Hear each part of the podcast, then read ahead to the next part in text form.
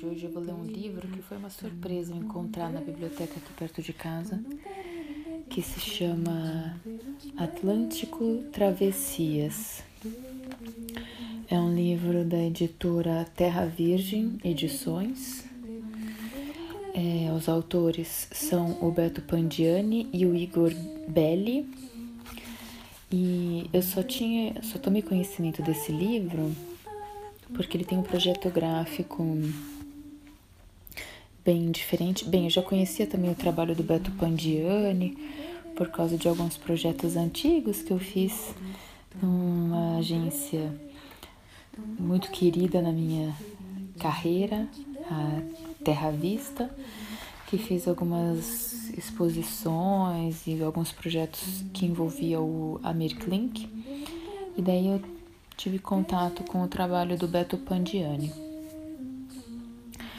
E, enfim, daí, uh, então eu já conheci o nome dele, mas eu fiquei sabendo por causa do projeto gráfico, que é bem diferentão é, desse livro, e que estava concorrendo ao Jabuti uh, da última edição, é, em que eu também estava concorrendo com um projeto gráfico. Então, daí, quando eu fui, quando eu fiquei sabendo que estava participando, eu fui investigar os outros concorrentes, né? E fiquei sabendo desse. E eu nunca imaginei que ele iria parar numa biblioteca pública aqui pertinho de casa. Então, quando eu vi, eu falei, opa! E é bem interessante. Ele é feito num formato de sanfona. E daí eles até explicam aqui no comecinho do livro que essa sanfona tem toda uma simbologia, né, o formato dele. Então, e daí eu achei interessante. Ele conta meio que um diário dessa travessia que eles fizeram do Atlântico, uh, mas e eles colocam de um lado é isso, né, da sanfona quando você folheia de um lado e quando você folheia do outro lado tem alguns verbetes e umas fotos mais artísticas de seres abissais, assim, bem interessante. Então eu vou ler um trechinho para vocês, tá bom? Que eu achei um projeto, além da questão do projeto gráfico ser diferente, eu também achei bem interessante a, a abordagem que eles tiveram. Vamos lá?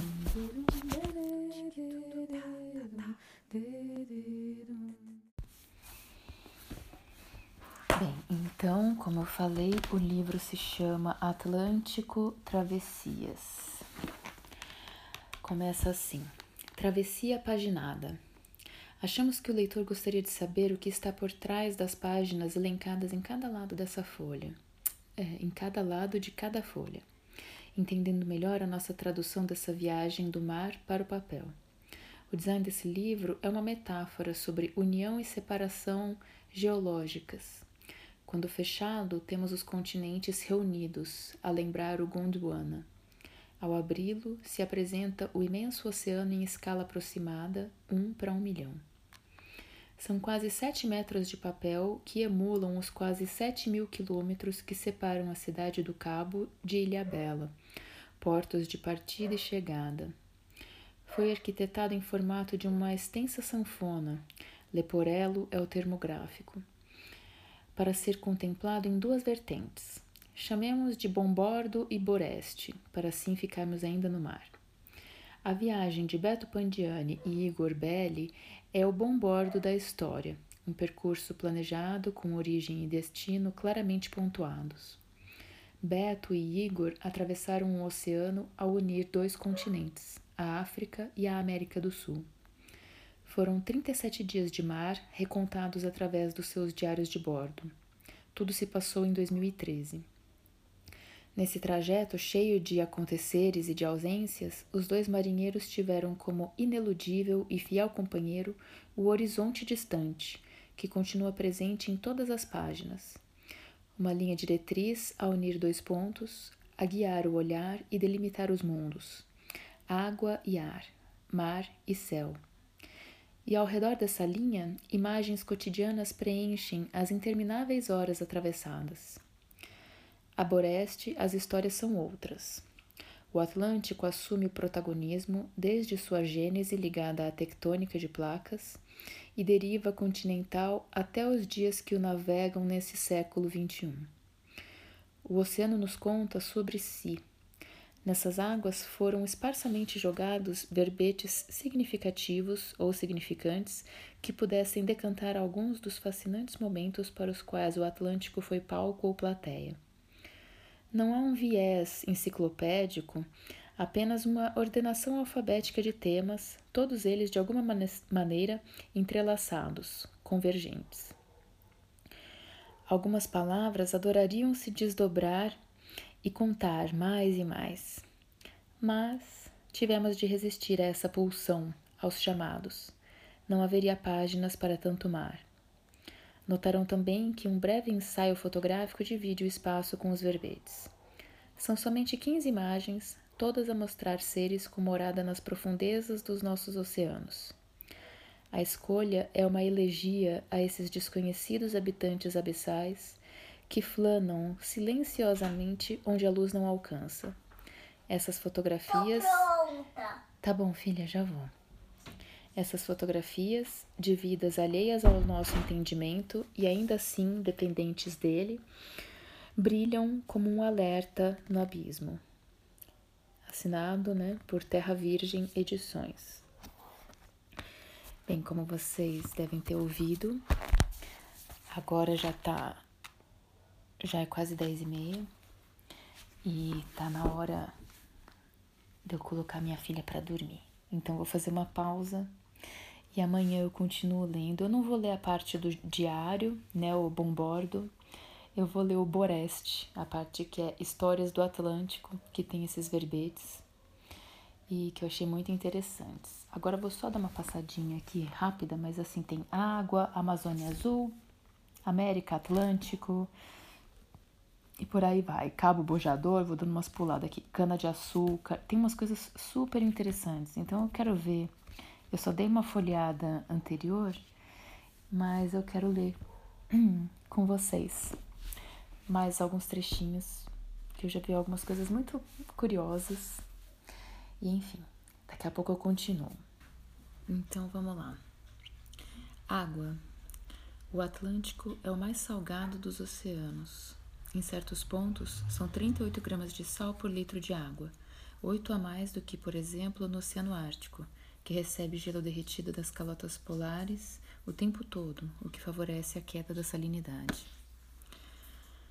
O Atlântico também incorpora a água doce de seus milhares de rios, entre eles o Amazonas, mas estes, diferentemente do que ocorre nos polos, carregam os sais da crosta, da crosta terrestre que se diluem no mar.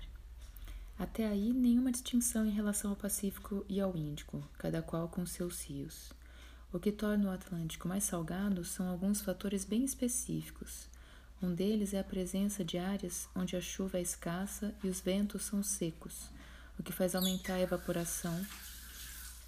A água doce, o que, o que faz aumentar a evaporação. A água doce sobe para a atmosfera enquanto o sal permanece no mar. Esses ventos, quando sopram, ajudam até mesmo a adoçar a água do Pacífico, pois carregam vapor na direção oeste através do istmo da América Central. Ou seja, a água que evapora do Atlântico cai como chuva no Pacífico. Não bastasse isso, o Índico também despeja suas águas salgadas no Atlântico por meio das correntes das agulhas, que flui junto ao litoral da África do Sul. O que evita que o Atlântico se torne um imenso mar morto é que a água menos salgada de outros oceanos é de algum modo devolvida a ele, graças a um extenso sistema de circulação de água marinha que flui pelo planeta. Atlântico.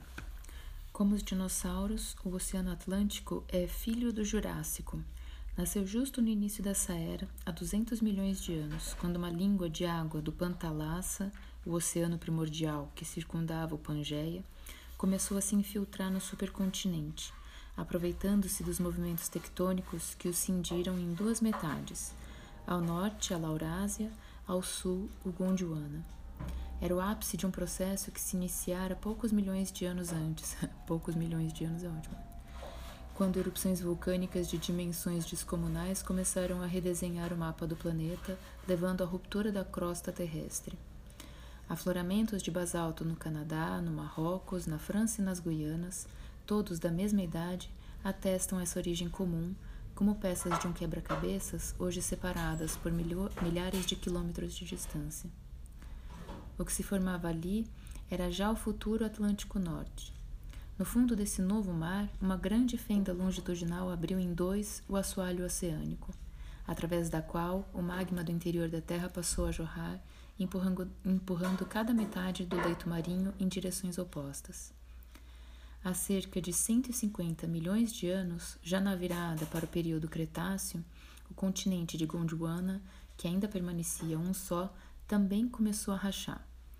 Novas atividades vulcânicas rasgaram a crosta em duas, que se abriu como um zíper, de norte a sul. A África e a América do Sul se libertaram uma da outra, mas preservaram o encaixe de suas costas antes unidas. Entre elas, nasceu o Atlântico Sul. Dorsal Mesoatlântica. O mais eloquente vestígio do passado tectônico do Atlântico está em seu leito, milhares de metros abaixo da superfície, onde persiste a grande rachadura que lhe deu origem, guarnecida pela cordilheira submersa que hoje leva o nome de Dorsal Mesoatlântica. É a maior cadeia de montanhas do planeta, com 17 mil quilômetros que se estendem de norte a sul, também em forma de S, servindo de divisa entre as grandes placas tectônicas que sustentam as duas metades do Atlântico. Islândia, oh, Açores, Santa Helena, onde Napoleão foi exilado, e as ilhas de São Pedro e São Paulo, no Brasil, são todas partes emersas da dorsal que continua sendo como uma imensa ferida que nunca cicatriza. De seu sulco central, continua a fluir o magma que faz os continentes se afastarem e o Atlântico expandir, atualmente a uma velocidade de 2 centímetros por ano. Olha que interessante. Atum. O maior exemplar de atum azul, Tunus tinus, de que se tem registro, foi capturado em 1979 na costa da Nova Escócia, no Canadá. Tinha 679 quilos e 3 metros, 3,7 metros de comprimento, quase um fusca em peso e tamanho, o suficiente para colocá-lo entre os grandes peixes do planeta, junto ao peixe-espada e ao marlim. Mais que um gigante, o atum azul é uma máquina dos mares. Seu sangue quente, raro entre os peixes, garante-lhe potência vascular, é, potência muscular, visão apurada e excepcional agilidade, sendo capaz de atingir até 70 km por hora. Poucos no mar conseguem escapar do atum azul, e muito menos alcançá-lo. Quase sempre orcas e tubarões de sorte. E homens, é claro. Nosso gosto por sushi nos torna o maior predador de atum azul, a ponto de quase levá-lo à extinção entre os anos de 1970, início da pesca comercial em grande escala, e a primeira década dos anos 2000, quando foi necessária a imposição de limites mais estritos de pesca. A culpa é do sushi, porque 80% do atum azul pescado no mundo, incluindo a espécie equivalente do Pacífico, vai parar no mercado japonês, onde alcança preços astronômicos no mercado de Tsukiji, em Tóquio. O atum do Atlântico, por ser mais raro, é o que tem maior valor de mercado, cerca de 70 mil dólares por tonelada. Outras espécies de atum também rendem bons sushis e sashimis, mas, mas nenhuma se equipara em textura e sabor à barriga do atum azul, chamada em japonês de otoro, e comercializada como uma espécie de filé mignon dos mares. Ah, deixa eu ver aqui. Cabo Bojador. No início do século XV, a Europa inteira sabia qual era a última fronteira do Atlântico, o paralelo 26 apesar apenas 500 milhas ao sul de Mogador, onde os fenícios iam buscar a púrpura, na altura do cabo que os portugueses haviam batizado de Bojador. Ali começava o Mar Tenebroso, o limite sul do mundo conhecido, um oceano de águas traiçoeiras, cuja travessia era o maior desafio náutico daquele tempo. Não bastasse um banco de recifes submerso, que se estendia por 25 quilômetros mar adentro e em certos pontos não passava de 4 metros de profundidade, os ventos mudavam de direção bem ali, passando a soprar de nordeste e empurrando os barcos para o oeste inexplorado, no sentido contrário ao da Europa. Ou seja, quem não encalhasse podia simplesmente não achar o caminho de volta para casa. O infante Dom Henrique, grande incentivador das navegações portuguesas, já havia enviado uh, 14 expedições com o objetivo de dobrar o cabo, e todas haviam falhado. Coube a Gil Guilwins, um de seus escudeiros, a façanha. Ou é Gil Eanes, bem, enfim coube a Gil Eanes, um de seus escudeiros, a façanha. Em 1434, a bordo de uma pequena barca e com apenas 14 marinheiros, arriscou uma manobra pouco intuitiva na direção oposta da costa africana, mas que lhe permitiu vencer o bojador. A diferença é que Eanes foi o primeiro a planejar em minúcias a viagem, valendo-se de conhecimentos transmitidos por mercadores árabes e chineses. Munido de noções de astronomia, meteorologia e geografia marítima, calculou com rigor a direção, a velocidade e a força dos ventos e das correntes daquela região, inaugurando assim a exploração do Atlântico Sul. Acabou abrindo o caminho das Índias aos portugueses. Em 1488, meio século depois da vitória sobre o Bojador, Bartolomeu Dias dobrou o Cabo da Boa Esperança, extremo sul do continente africano, encontrando a conexão com o Índico. Cabos submarinos. O mundo pode estar cada vez mais wireless, mas 95% da comunicação intercontinental ainda se faz à moda antiga, pelo fundo do mar, através de uma extensa rede de cabos que começaram a ser lançados ainda no século XIX. Foi o industrial estadunidense Cyrus Westfield quem estendeu, em 1857, a primeira linha de cabos submarinos entre a Terra Nova, no Canadá, e a Irlanda, separadas por apenas 2.600 quilômetros. Eram feitos de cobre revestidos com, de cânhamo, alcatrão e látex de sapoti e transmitiam duas palavras por minuto entre Londres e Nova York ligeiros para a época, mas não firmes o suficiente para resistir aos picos e ravinas da dorsal mesoatlântica, os cabos invariavelmente se partiam quando alcançavam o fundo do mar. Após inúmeras tentativas frustradas, Velho e Novo Mundo finalmente se conectaram em 1866 graças a um material de melhor qualidade, ao que se seguiu uma rápida multiplicação de redes subaquáticas de telecomunicação por todo o Atlântico. O Brasil não ficou de fora. Em 1874, Dom Pedro II inaugurou o primeiro cabo de telégrafo entre Rio de Janeiro, Recife, Salvador e Belém. Seis meses depois, a linha chegava a Lisboa, com escalas em Cabo Verde e na Ilha da Madeira. Linhas telefônicas só viriam muito mais tarde, em 1956, quando foi instalado um cabo entre a Escócia e o Canadá, já do tipo coaxial, capaz de realizar 35 chamadas telefônicas simultâneas. Hoje, a comunicação transoceânica se dá por meio da fibra ótica, disposta pela primeira vez no fundo do Atlântico em 1988. Dados de internet, ligações de voz, mensagens de texto, tudo viaja pelo mar a uma velocidade até oito vezes maior que a de um satélite. É por isso que uma mensagem de celular enviada de São Paulo chega tão rápido a Londres, por exemplo.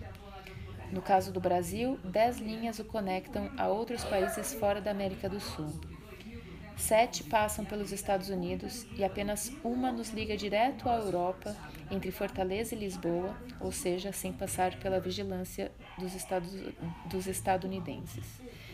Em 2018, demos mais um passo na direção de nossa independência virtual. Foram inaugurados os primeiros cabos submarinos do Atlântico Sul, ambos saindo de Fortaleza, um com destino a Angola e outro a Camarões.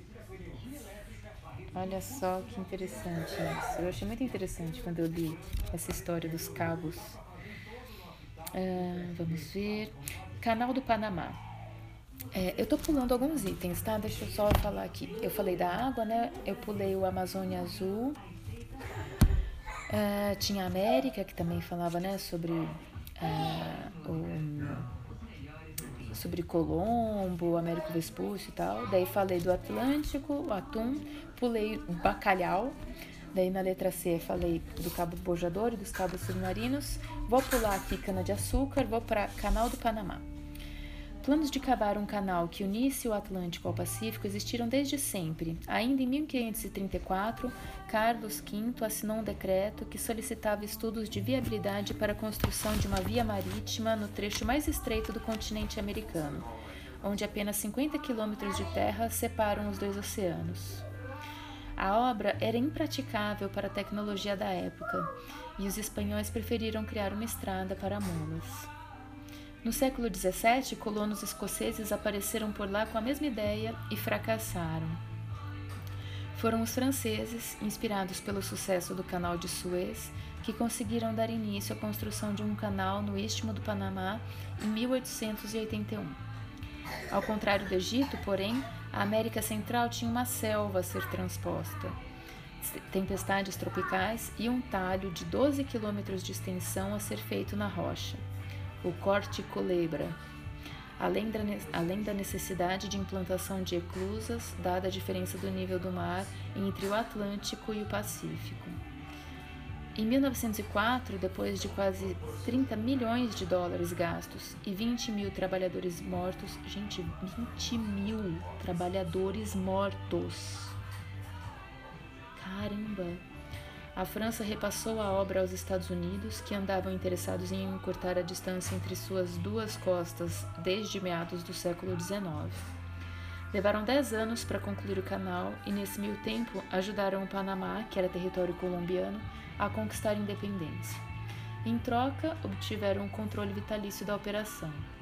Negociações posteriores garantiram a devolução do canal ao país centro-americano em 1999 e desde então o Estado panamenho lucrou 10 bilhões de dólares com a via. Em 1914, ano da inauguração da obra, mil navios cruzaram os 80 quilômetros do Canal do Panamá, encurtando para 11 horas um caminho que antes levava dias, pois era preciso contornar o extremo meridional da América do Sul sobre as perigosas águas do Cabo Horn. Hoje passam por lá 14 mil, mil navios por ano, a maior parte dos Estados Unidos, Japão e China. Em 2014, o empresário chinês anunciou a construção de uma nova conexão entre Atlântico e Pacífico, um canal na Nicarágua, 100 metros mais largo que o precursor. Seu custo, estimado em 50 bilhões de dólares. Prendeu minha orelha de novo. A tiara prendeu, filha? Oh, meu Deus. Ah, então, repetindo aqui o finalzinho, seu custo né, desse, desse novo canal que a China vai construir na Nicarágua, é, estimado em 50 bilhões de dólares, equivale ao PIB do Panamá. Uau! Correntes oceânicas. Qualquer barco que saia do Mediterrâneo pelo Estreito de Gibraltar já é logo propelido ao sul, rente à costa da África, carregado pela corrente das Canárias. Assim foi como os fenícios e depois os portugueses fizeram as primeiras incursões pelo Atlântico, favorecidos pelo curso natural das águas. O que eles não sabiam era aonde essa corrente poderia levá-los. Notavam apenas que a certa altura seguia para o oeste, na direção oposta do litoral, rumo ao oceano desconhecido. Os fenícios pararam por ali. Um minutinho, porque essa trilha tá, tá difícil. Então, mudando aqui, cadê? Os fenícios pararam por ali. Os portugueses acharam uma forma de desviar para o sul e descobriram o caminho para as Índias. Os espanhóis seguiram em frente e encontraram a América. Colombo, em 1492, foi o primeiro a pegar carona na corrente norte equatorial, que atravessa o oceano de leste a oeste, mas ele ainda precisou da ajuda dos ventos para retornar à Europa. Você esqueceu o banco lá na, na calçada? Não, né? Você não trouxe o banco? Ah, trouxe. Ah.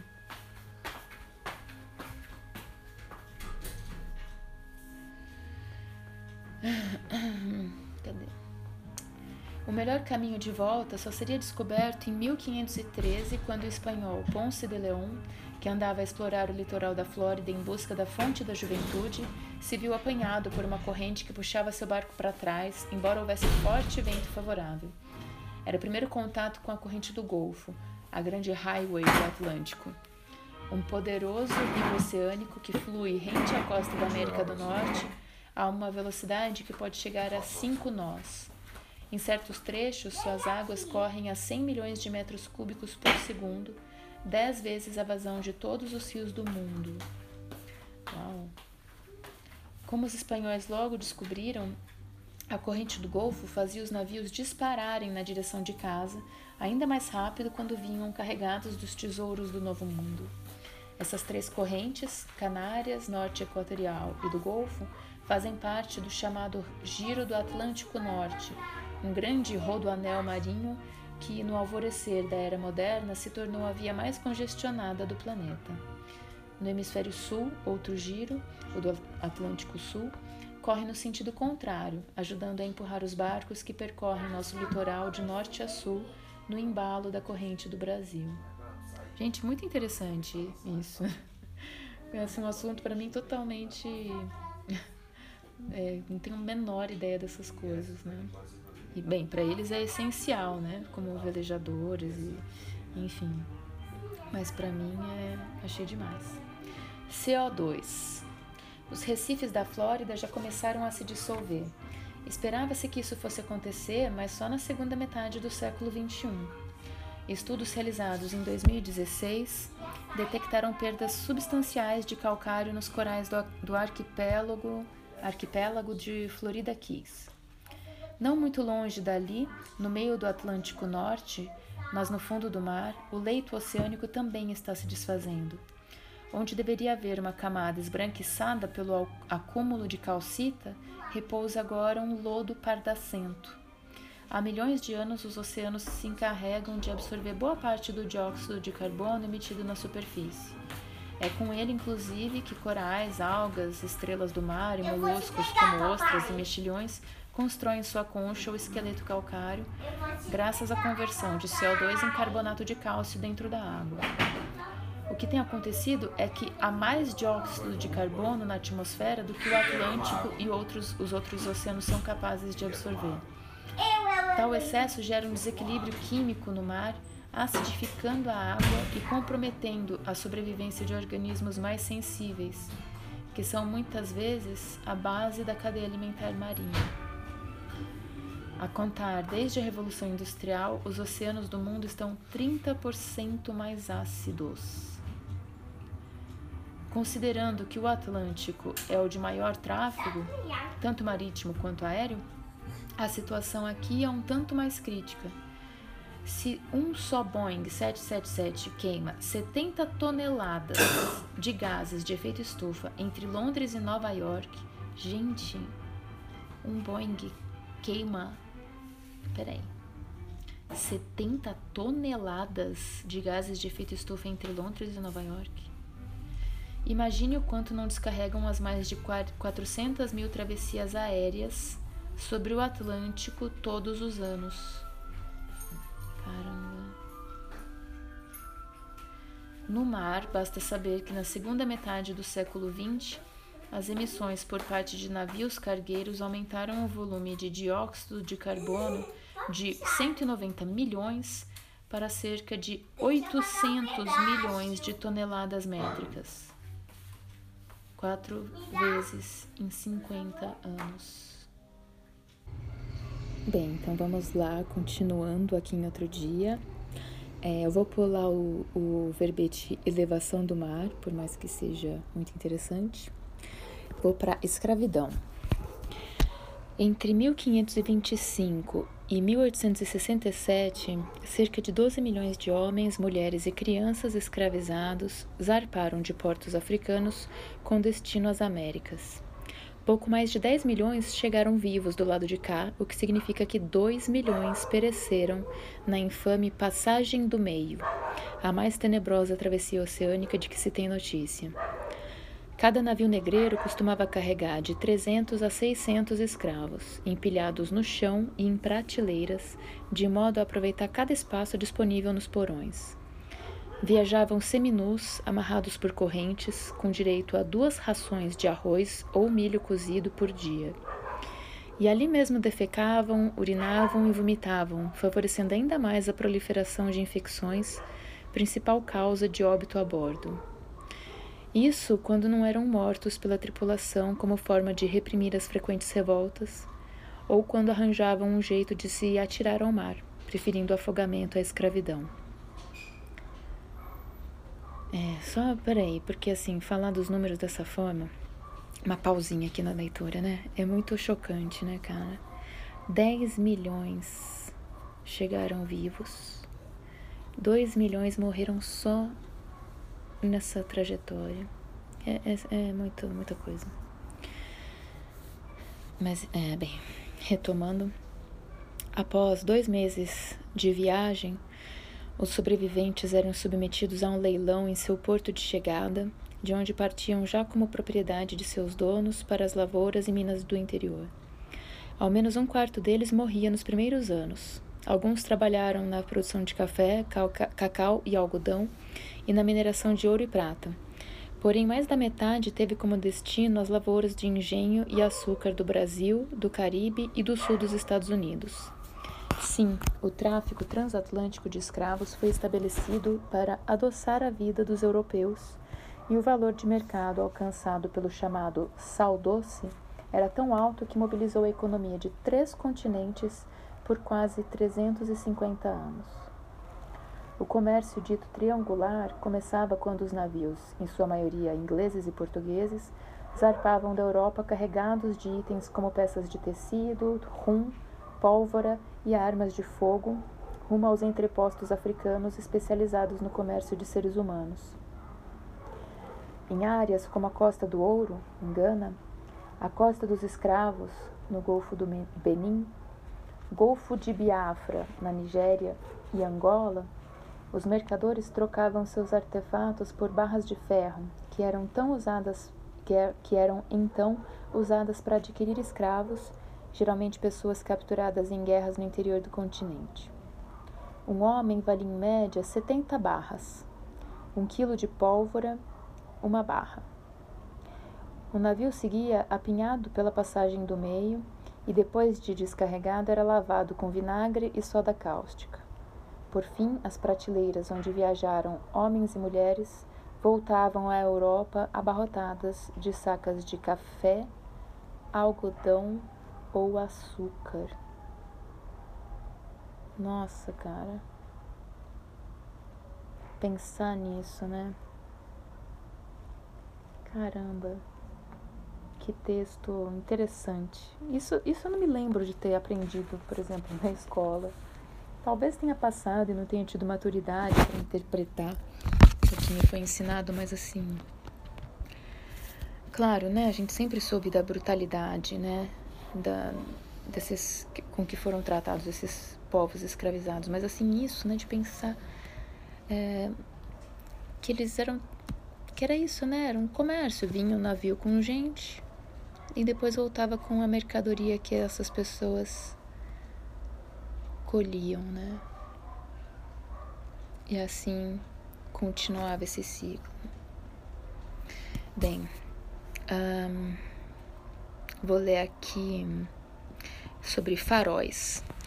Faróis existem desde a antiguidade. O de Alexandria é um dos mais lembrados, mas o modelo sob o qual ficaram consagrados só surgiu no século XVII.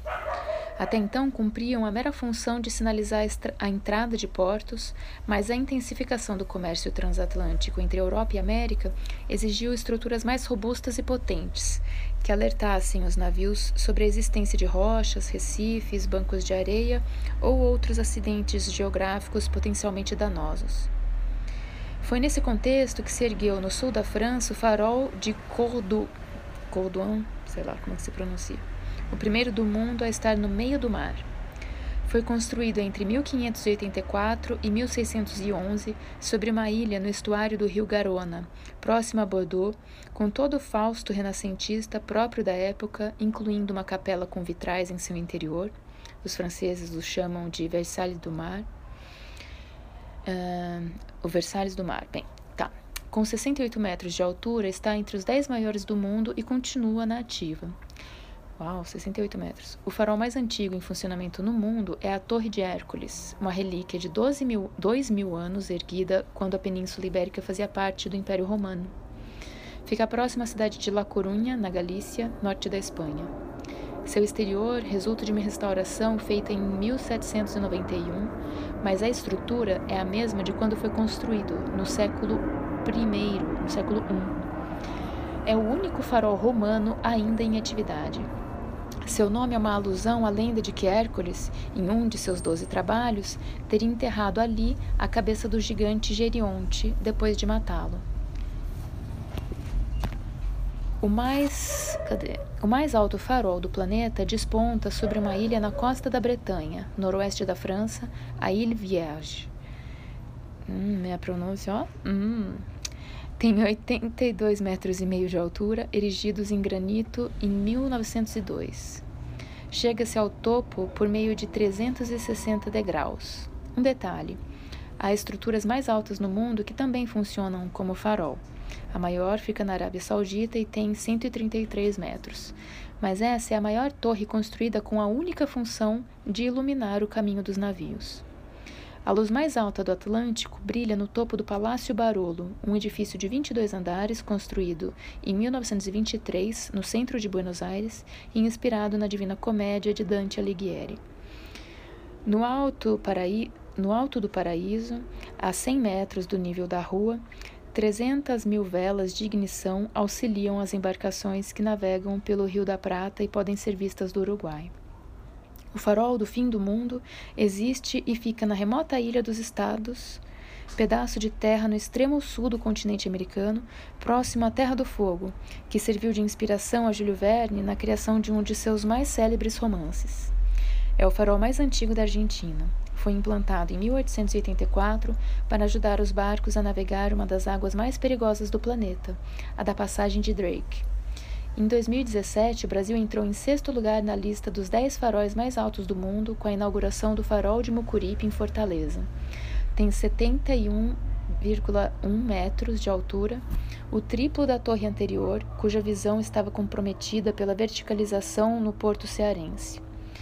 À noite, sua luz pode ser vista a 80 quilômetros de distância, mas o primeiro farol do Brasil e das Américas foi obra dos holandeses, que em 1642 inauguraram em Recife o Palácio de Friburgo, residência oficial de Maurício de Nassau. Tinha duas torres, uma abrigava um observatório astronômico, outra um farol com um alcance de 15 milhas náuticas. O palácio foi destruído ainda no século XVII, depois da expulsão dos holandeses. Portugal, por sua vez, não tardou em construir aquele que seria o primeiro farol da colônia, o da Barra, em Salvador, em 1698. A estrutura atual é de 1839. Fenícios. Hábeis mercadores, os fenícios foram os primeiros a se arriscar para além do Estreito de Gibraltar, portal que chamavam de Colunas de Hércules e que não só separava a África da Europa, como também o mundo conhecido do desconhecido eram os melhores navegantes de seu tempo. Partindo dos portos de Tiro, Biblos e Sidon, hoje na costa do Líbano, além de Cartago, na atual Tunísia, seus navios de cedro, calafetados com alcatrão, eram os únicos capazes de singrar longas distâncias e robustos o suficiente para enfrentar as águas revoltas, revoltas do Atlântico, bem diferentes do sereno Mediterrâneo. O avanço foi gradual. Primeiro fundaram postos avançados na região oceânica do Estreito. Os maiores foram Gadir, é, Gadir hoje Cádiz, e Tartessos, ambos na atual Espanha, para então, de lá, explorar os novos litorais. Estiveram na Bretanha, onde acharam estanho, e também no atual Marrocos, onde no século VII a.C. toparam com vastas reservas de púrpura, pigmento de cor escarlate extraído do caramujo de gênero murex. Era a mais bela das cores e também a mais rara, já que eram necessários 12 mil moluscos para atingir a bainha de uma toga. Além de tudo, não desbotava, pelo contrário, ganhava ainda mais brilho com a exposição ao sol. Daí o fato de ser privilégio de senadores, generais e imperadores romanos. Embora a púrpura fosse conhecida dos europeus desde o segundo milênio antes de Cristo, nunca havia sido encontrada em tamanha quantidade como naquelas ilhas que, por volta do século 7 a.C., os fenícios descobriram e chamaram de Mogador. Ninguém havia ido tão longe antes. A façanha lhes rendeu não só o monopólio da tintura por quase meio milênio, mas também o próprio nome com que passaram a história. Fenícia, em grego, é terra da púrpura. Furacões. Alguns dos furacões mais mortíferos do Atlântico nascem na savana africana como redemoinhos. Entre junho e novembro, estes alcançam a costa e nas águas próximas a Cabo Verde ganham força de tempestade. Empurrados pelos ventos alísios, crescem em velocidade à medida que atravessam o oceano. Quando chegam do outro lado, podem ser devastadores. Foi assim com o Katrina, em 2005, cerca de 1.800 mortos, com o Maria, em 2017, 4.600 mortos. O fenômeno existe também no Pacífico e no Índico, onde são chamados de tufões e ciclones, respectivamente, mas é só no Atlântico que recebe o nome de furacão, uma palavra emprestada dos taínos, grupo indígena nativo do Caribe que designa o caos nos céus. A origem, contudo, é a mesma em todos os oceanos zonas em que a água quente evapora e se resfria rapidamente em contato com o ar. No Atlântico, além da costa africana, também o Caribe é um criadouro de furacões. O Atlântico Sul, por ter águas mais frias, teoricamente está a salvo, afora situações excepcionais. O furacão Katrina, que em 2004 alcançou o litoral sul do Brasil com ventos de 180 km por hora e deixou cerca de 30 mil pessoas desabrigadas, foi uma delas. Ele surgiu devido a um aumento atípico na temperatura do mar naquele ano, o que levantou suspeitas sobre sua relação com o aquecimento global. A mesma desconfiança que tem levado cientistas do mundo todo a buscar uma conexão entre a intensidade dos furacões e as mudanças climáticas. Nenhum resultado, porém, foi até agora conclusivo. Homo sapiens é bem possível que o ser humano já conhecesse o Atlântico desde o alvorecer da nossa espécie, dado que o mais antigo fóssil de Homo sapiens com idade de 315 mil anos foi encontrado a tão somente 70 quilômetros da costa atlântica, do, da costa atlântica do Marrocos. Se esses ancestrais já se banhavam no oceano é matéria de especulação. Por ora, os registros mais arcaicos que temos da nossa relação com o Atlântico são de 164 mil anos, data provável do surgimento das primeiras comunidades humanas à beira-mar no extremo sul do continente africano, em um local chamado Pinnacle Point, na costa meridional da África do Sul. Arqueólogos encontraram dentro de uma gruta com vista para o mar vestígios de fogueiras, ferramentas de pedra lascada e fragmentos de conchas. Eram ostras, cracas, mexilhões e outros moluscos trazidos pelas marés até a praia, possivelmente o primeiro recurso marinho do qual a espécie humana se alimentou. Iemanjá. Na África, a nossa deusa do mar é uma divindade dos rios. É padroeira do rio Ogum, que nasce no interior da Nigéria e desemboca nos arredores da cidade de Lagos, misturando suas águas as da laguna que se conecta ao Atlântico. Foi nas cabeceiras desse rio que o povo Egba deu início ao culto da Yeye Omo Ejá, mães cujos filhos são peixes. Orixá protetor dos pescadores, profundamente ligado ao conceito de maternidade.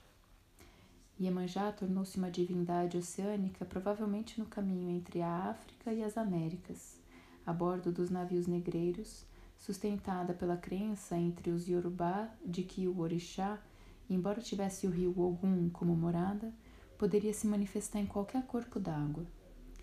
Uma vez no Novo Mundo, assumiu de vez seu posto como Senhora do Atlântico, transfigurada em uma entidade híbrida que adiciona à mitologia africana elementos cristãos e indígenas.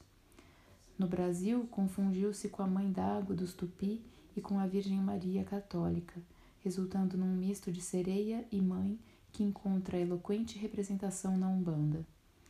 No candomblé, por outro lado, assim como a santeria de Cuba, manteve traços do culto iorubá, porém manifestada como o próprio princípio feminino da criação. Em todas as suas formas, Iemanjá é reverenciada por meio de tributos ao Atlântico, como é o caso dia, do dia 2 de fevereiro em Salvador, em que se lançam oferendas ao mar. Gesto que se repete no mesmo dia em Porto Alegre e em outras cidades do Rio Grande do Sul, mas dentro das festas de devoção a Nossa Senhora dos Navegantes, com quem o orixá está sincretizado. Na Bahia, a associação é com a Nossa Senhora da Conceição e em Cuba com a Virgem de Regla, Virgem de Regla. Uh, ilhas imaginárias. Fosse produto da imaginação ou da intuição, Antes das grandes navegações, ninguém duvidava da existência de terras para além do Atlântico. Os antigos gregos, por exemplo, juravam que deuses e heróis, depois de mortos, iam habitar paraísos, como os Campos Elíseos e as Ilhas Afortunadas, ambos localizados do outro lado do que chamavam de oceano, o grande rio de água salgada que rodeava o mundo conhecido. Na Idade Média, houve quem se lançasse ao mar na esperança de encontrar esses outros lugares míticos, todos com largas promessas de riqueza e redenção. Um deles foi o São Brandão, abade que zarpou da Irlanda com um grupo de monges no século VI rumo à Terra Prometida. Embarcou em um bote de treliça coberto com couro de boi e voltou sete anos depois, dizendo tê-lo encontrado. A ilha de São Brandão figurou durante muitos anos em mapas medievais, perdida no meio do Atlântico, mas não só ela. Eram constantes nas cartas também uma tal Antilha, ilha povoada por sete cidades douradas, e uma intrigante ilha que os celtas chamavam de I-Brasil, permanentemente envolta em brumas. Dada a localização nos mapas, acredita-se que esses mitos fossem um indício de possíveis incursões a ilhas atlânticas antes de suas descobertas oficiais, como Madeira, Açores ou Canárias. De tanto integrarem os mapas, contudo, os nomes pegaram. Temos hoje as Antilhas e, é claro, o Brasil, cujo nome já circulava no imaginário dos navegantes muito antes da descoberta de nossas florestas de pau-brasil. Atlântida. A primeira vez que se ouviu falar do mais célebre dos continentes perdidos foi através de Platão, em seus diálogos Timeu e Crítias, de cerca de 360 anos, é, 360 a.C. Neles, o filósofo relatava que, num passado remoto, havia existido uma civilização para além do Estreito de Gibraltar, que, apesar de próspera, era inferior a Atenas enquanto sociedade e que por isso teria sucumbido a um terremoto. É evidente que o filósofo discorreu sobre a Atlântida como uma alegoria, mas há quem acredite haver um fundo de verdade nessa lenda transmitida pela tradição oral. Especulações sobre sua origem apontam para Creta, a primeira civilização do Mediterrâneo. Para a erupção vulcânica que afundou parte da ilha de Santorini, no mar Egeu, e para o reino fenício de Tartessos, que existiu no sul da atual Espanha. Mas como Platão situa o continente no Atlântico, não faltam teorias sobre sua ligação com visitas extraoficiais ao Novo Mundo por parte de alguém que teria estado lá milhares de anos antes de Colombo. Imigrantes. Entre as décadas de 1820 e 1920, cerca de 60 milhões de europeus cruzaram o Atlântico em busca de melhores condições de vida no Novo Mundo. Fugiam de uma Europa devastada pelas guerras napoleônicas e, ao mesmo tempo, inchada pela explosão populacional decorrente da industrialização. Sobrava gente, faltava comida. Do outro lado do oceano, faltava gente e sobrava terra. Eram nações jovens, com poucos anos de independência política, carentes de trabalhadores que substituíssem a mão de obra africana comprometida pelo fim do tráfico negreiro. O Atlântico, antes barreira, tornou-se ponte. de portos como Liverpool, Lisboa, Nápoles, Gênova, Hamburgo e Cádiz, zarpavam navios carregados com até mil pessoas, muitas delas viajando na terceira classe, em cabines úmidas e pouco ventiladas, não raros sujeitas a surtos de cólera ou sarampo. Se fosse um navio à vela, a viagem até a América do Sul levava 60 dias, num navio a vapor, de 20 a 30. Governos e iniciativas colonizadoras particulares costumavam pagar a passagem até o porto de desembarque, geralmente Nova York, Quebec, Rio de Janeiro, Santos ou Buenos Aires. Os Estados Unidos foram o país que mais recebeu imigrantes, cerca de 30 milhões, a maioria ingleses, irlandeses e italianos. A Argentina chegaram 6 milhões e outros 5 milhões ao Canadá. O Brasil também acolheu 5 milhões, dos quais mais da metade eram italianos ou portugueses. O restante eram alemães, espanhóis, judeus, japoneses, sírios, libaneses ou eslavos.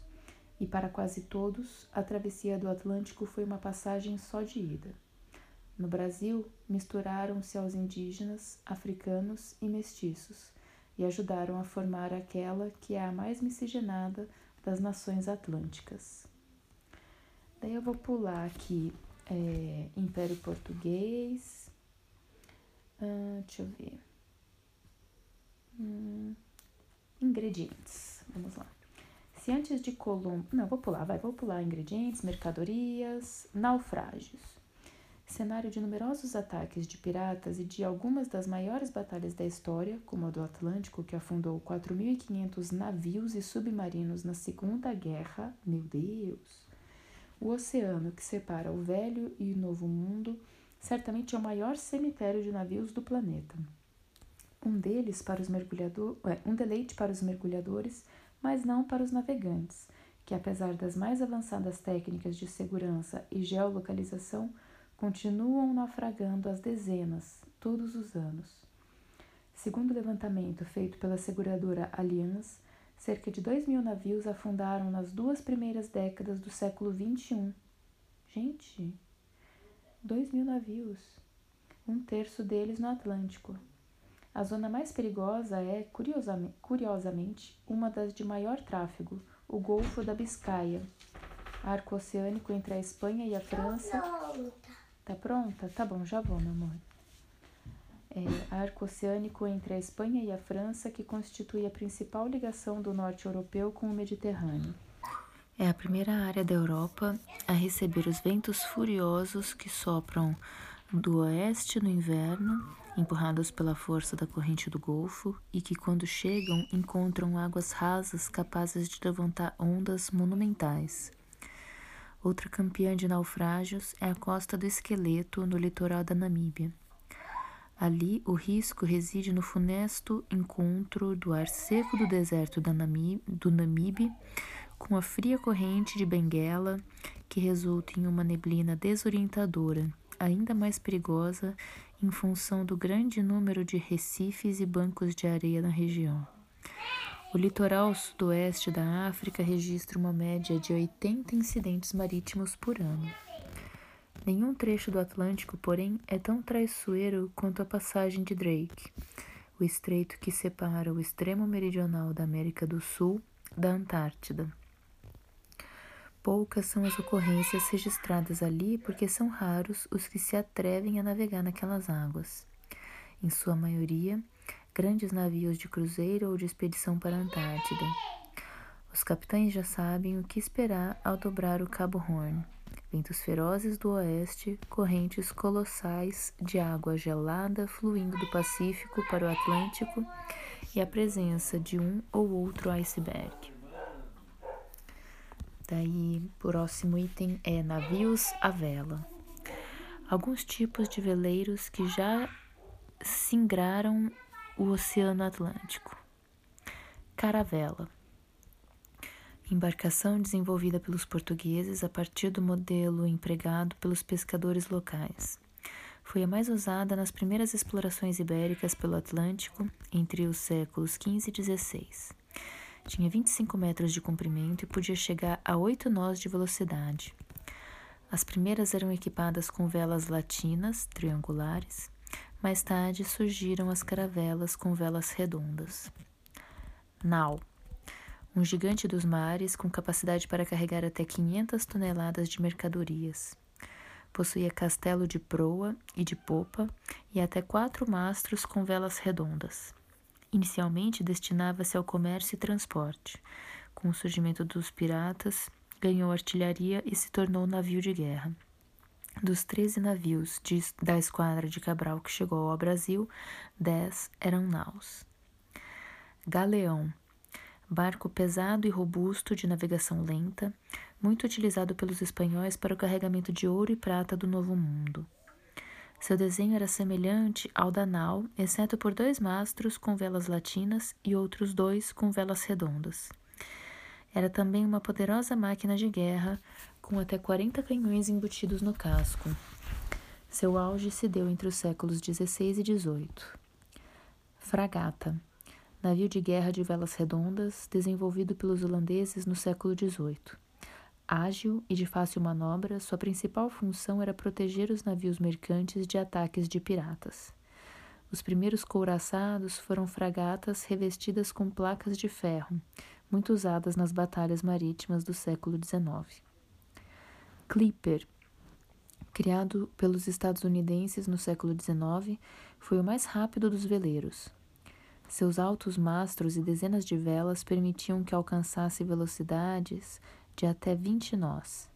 Teve especial serventia no comércio entre a Ásia e a Europa, carregando chá, ópio e especiarias. Viu-se declínio com a chegada dos navios a vapor. Pescadores. Cerca de 30 mil embarcações pescam na costa brasileira, das quais 27 mil são artesanais. É uma frota composta de canoas, botes e jangadas que inclui verdadeiros patrimônios culturais que resistiram ao longo dos séculos, entre eles a canoa de tolda, Foz do Rio São Francisco, o cúter, no Maranhão, a montaria, no Pará, e a canoa de pranchão, em Santa Catarina, no Rio Grande do Sul. Com elas, cerca de 900 mil, 900 mil pescadores em todo o Brasil extraem do Atlântico sua subsistência, não raro valendo-se de técnicas igualmente antiquíssimas como a tarrafa, o manzoá, o caçoeiro, a bernunça, o puçá e o picaré. Por meio destes e de outros apetrechos, pesca-se cerca de metade de todo o volume de peixe capturado nos mares do país. Algumas comunidades pesqueiras chegaram a desenvolver traços culturais que os fortalecem como grupo identitário.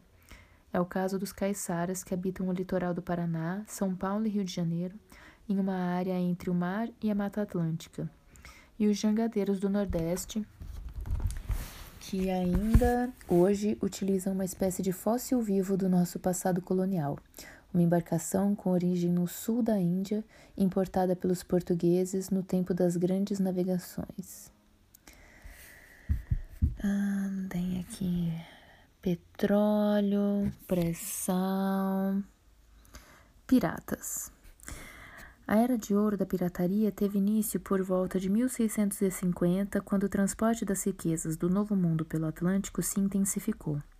O Caribe era uma zona de particular atenção, pois era de lá que partiam os galeões espanhóis recheados de prata e ouro, e que naturalmente atraía toda sorte de bandoleiros, geralmente os marinheiros, os ex-marinheiros, soldados desertores e escravos fugitivos em busca de enriquecimento fácil.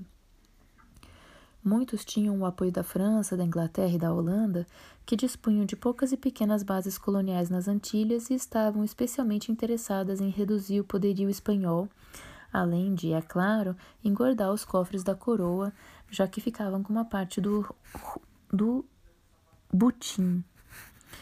Apesar da violência dos ataques, geralmente usando de queimas, mutilações e estripações, os piratas mantinham entre si um, um estrito código de conduta e respeito mútuo. Viviam em uma espécie de democracia sem segregação racial, com divisão igualitária dos saques e sob o comando de um capitão eleito pela própria tripulação, que também podia depô-lo.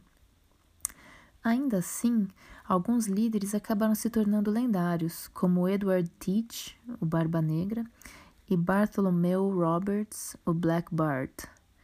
Esse último pilhou mais de 400 navios no Caribe, na África e na costa do Brasil. Caraca, 400 navios.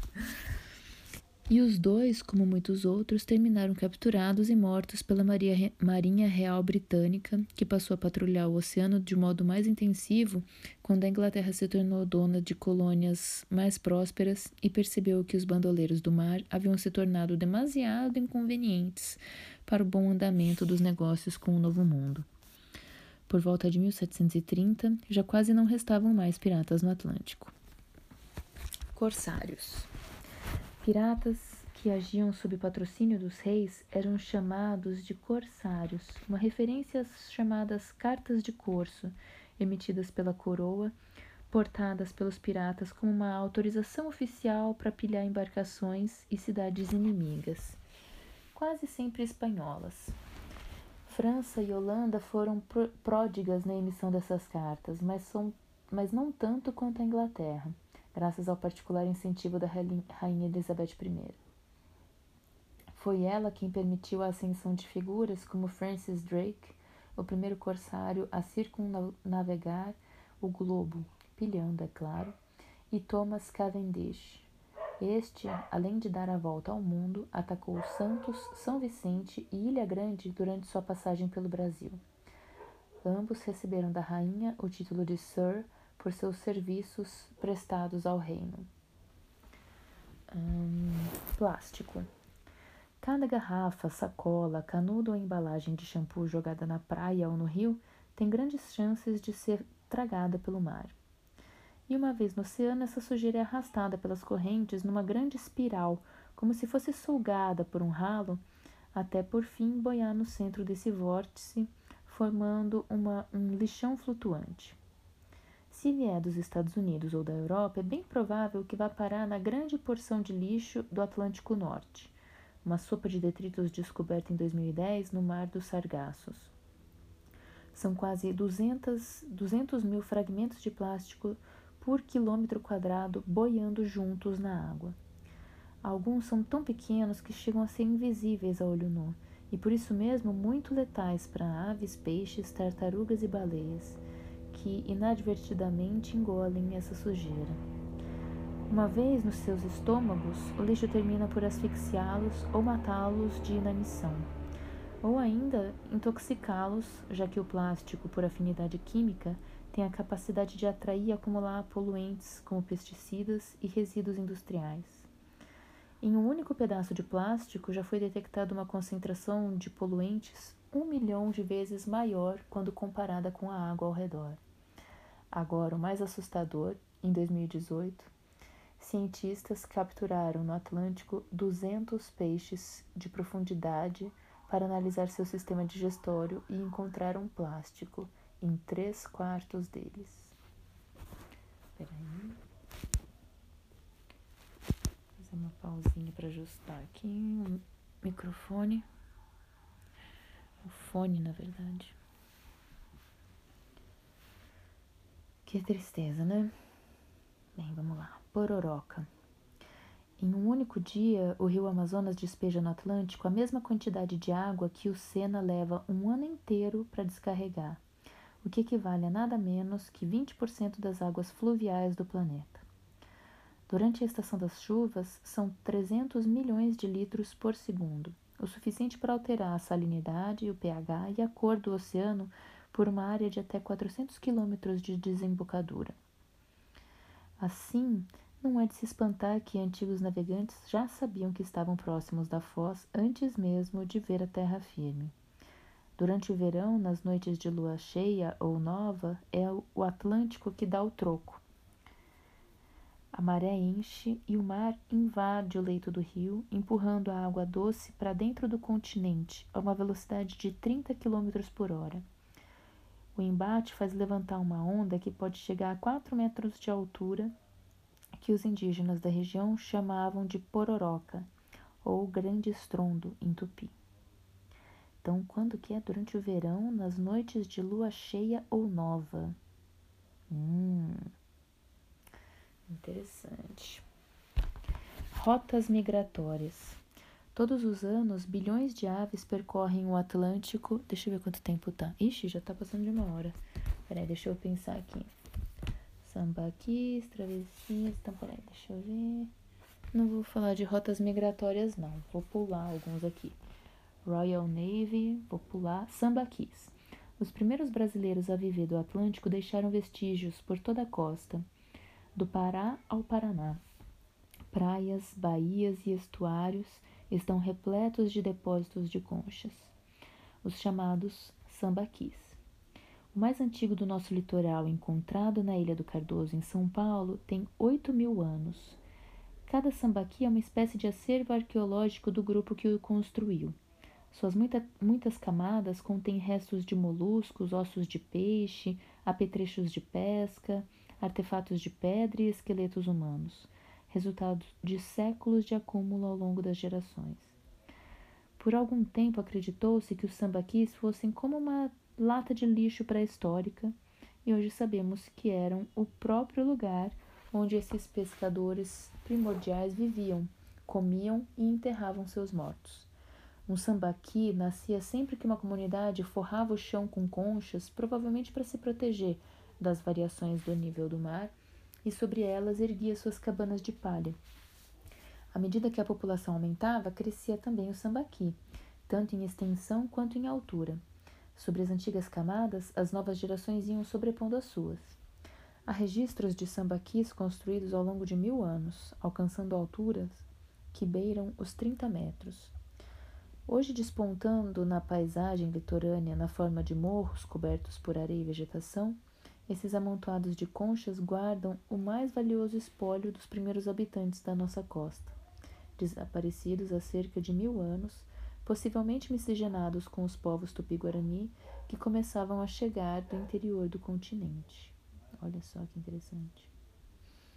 Daí tem sobrepesca, transatlânticos, travessias aéreas, travessias marítimas, Triângulo das Bermudas. Ah, isso eu quero ler. A má fama do trecho mais temido do Oceano Atlântico não é à toa.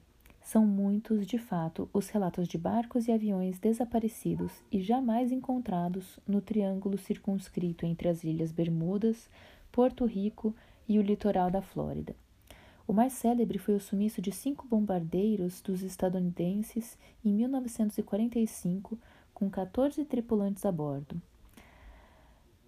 Uh, depois de relatar falha nas bússolas, perderam contato com a torre de controle e nunca mais foram vistos.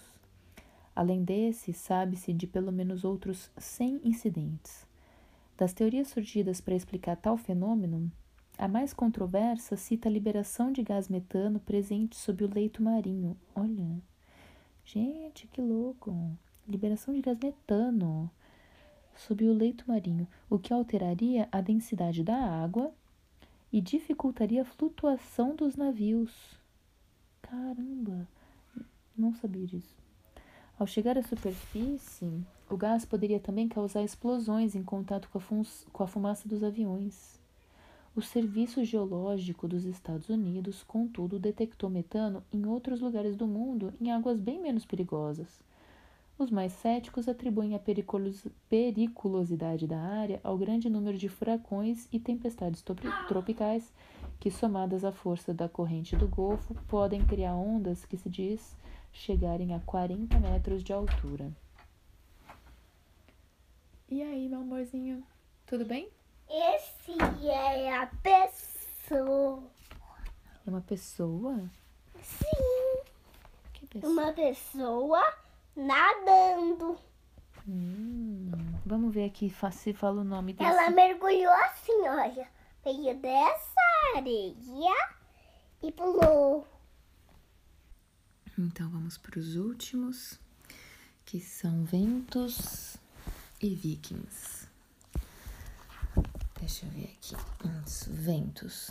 Os alísios já não empurram os navios como no passado, quando foram tão necessários, mas continuam carregando a poeira do Saara até o outro lado do Atlântico. São precisamente 182 milhões de toneladas por ano, segundo a NASA, ou quase 700 mil caminhões de areia. Cerca de 40 milhões alcançam as ilhas do Caribe e da América Central, onde ajudam a volumar as praias. Outros 28 milhões viajam 5 mil quilômetros e chegam até a planície amazônica, depositando nutrientes sobre o solo da floresta, em particular o fósforo, que não existe na Amazônia, mas abunda em uma região específica do norte da África, onde existia um imenso lago interior no passado. Ou seja, o deserto infértil promove a fertilização da maior floresta do planeta. Surpreendentemente, o Saara contribui para a biodiversidade da Amazônia, também na forma de chuvas. Um dos fatores que favorecem a formação de nuvens sobre a planície é o grande volume de partículas de poeira. O vapor de água precisa delas como suporte para se condensar e despejar o aguaceiro sobre a selva. Os alísios do Atlântico, por sua vez, ajudam a empurrar as nuvens para dentro do continente até elas esbarrarem na Cordilheira dos Andes, onde são obrigadas a desenhar uma curva para o sul e então, na forma de rios voadores, irrigar parte do centro-sul do Brasil, a única área do mundo nessas latitudes que não é um deserto. Agora, peraí, vou ajeitar aqui o fone.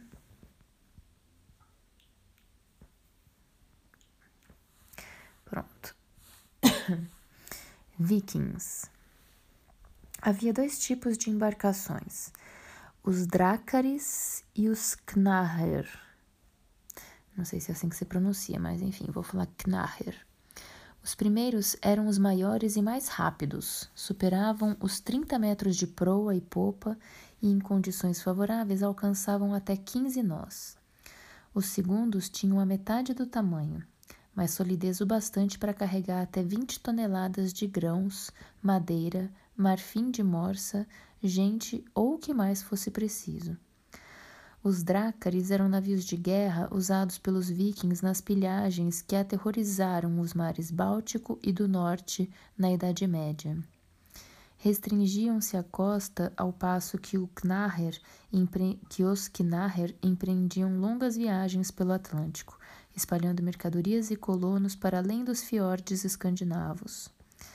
Foi com eles que, no século X, os nórdicos chegaram à Islândia, à Groenlândia e, por fim, à América do Norte, onde, por volta do ano 1000, Leif Erikson fundou a primeira colônia europeia. Nós lemos. Oi? Nós lemos. Ah, que legal. Tô pronto. Tá bom, eu já vou daqui a pouco. Então, recapitulando. Foi com eles que no século X os nórdicos chegaram à Islândia, à Groenlândia e por fim à América do Norte, onde por volta do ano 1000 Leif Erikson fundou a primeira colônia europeia do outro lado do Atlântico, meio milênio antes de Colônio, Colombo. Conforme narram suas sagas, o assentamento foi chamado de Vinland e chegou a constar em diversos mapas da época, embora muitos o considerassem uma lenda.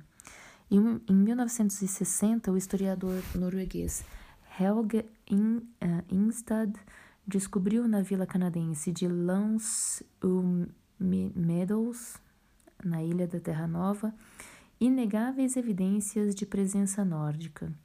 Casas de madeira, currais de gado, fogos de chão e ferramentas de pedra, madeira e bronze.